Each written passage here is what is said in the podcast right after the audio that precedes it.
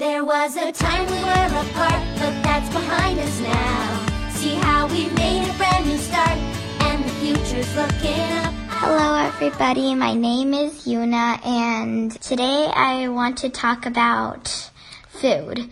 Right now, my school's food is it good or bad? And then um, I'm gonna go to a new school.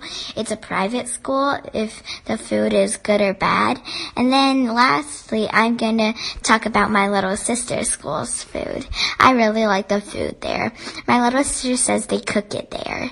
So um, first, my school's food.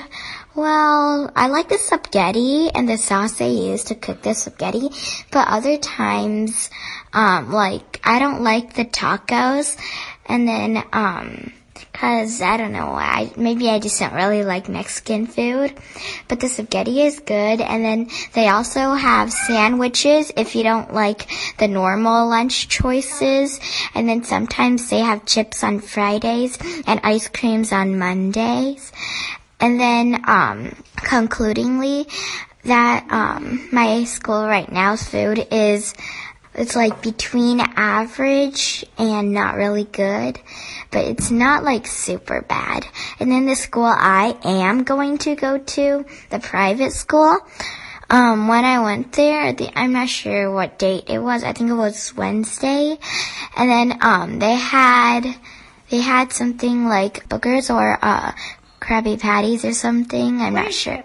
And, then, um, so they also have chips, and then they also had, I think, carrots, and then that school's food. It's I couldn't say it's bad. It's just well, not really. There's a part I like because I didn't go there a lot.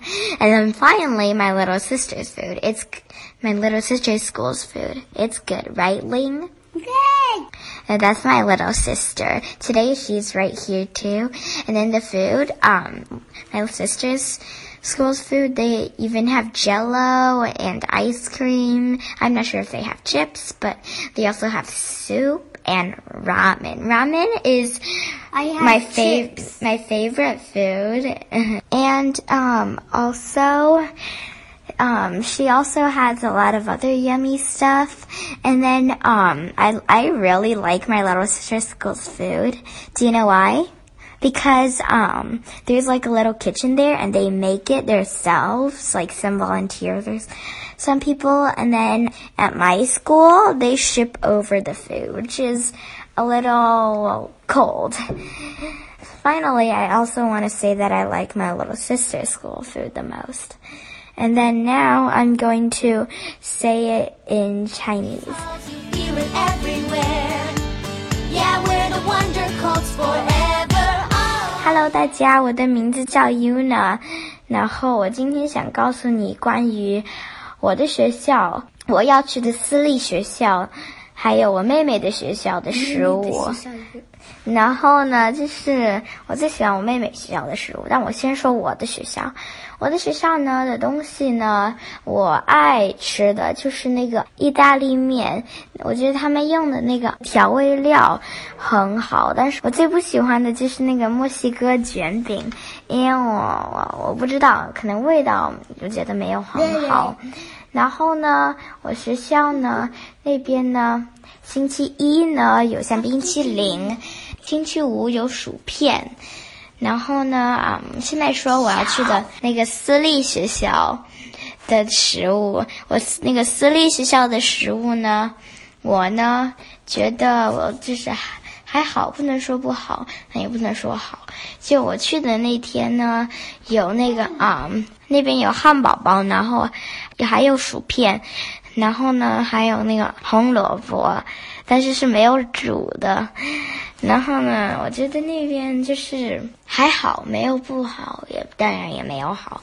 然后我最喜欢的，我妹妹学校那边，我妹妹学校的食物好好吃，那边有很多种的面条啊、汉堡啊，那边也有冰淇淋，还有果冻。那边应该也有薯片吧，然后那边还有那边还有日本拉面，我最爱吃拉面了。那个我就很喜欢妹妹学校的食物，你知道为什么吗？因为我妹妹学校那边呢，有人现煮那个啊，我们在一个小厨房里。然后呢，我学校呢就是冷冰冰的，因为是我的学校是从外面运过来的，所以是很冷。然后煮了运过来呢，我感觉就没有很好吃了。然后呢，那就是我觉得那三个学校的食物，我还是更喜欢我妹妹的学校的食物。我听说中国学校的食物很好吃。拜拜，大家。There was a time we couldn't see past the differences that separated you and me, left us on our own. But now you walk these halls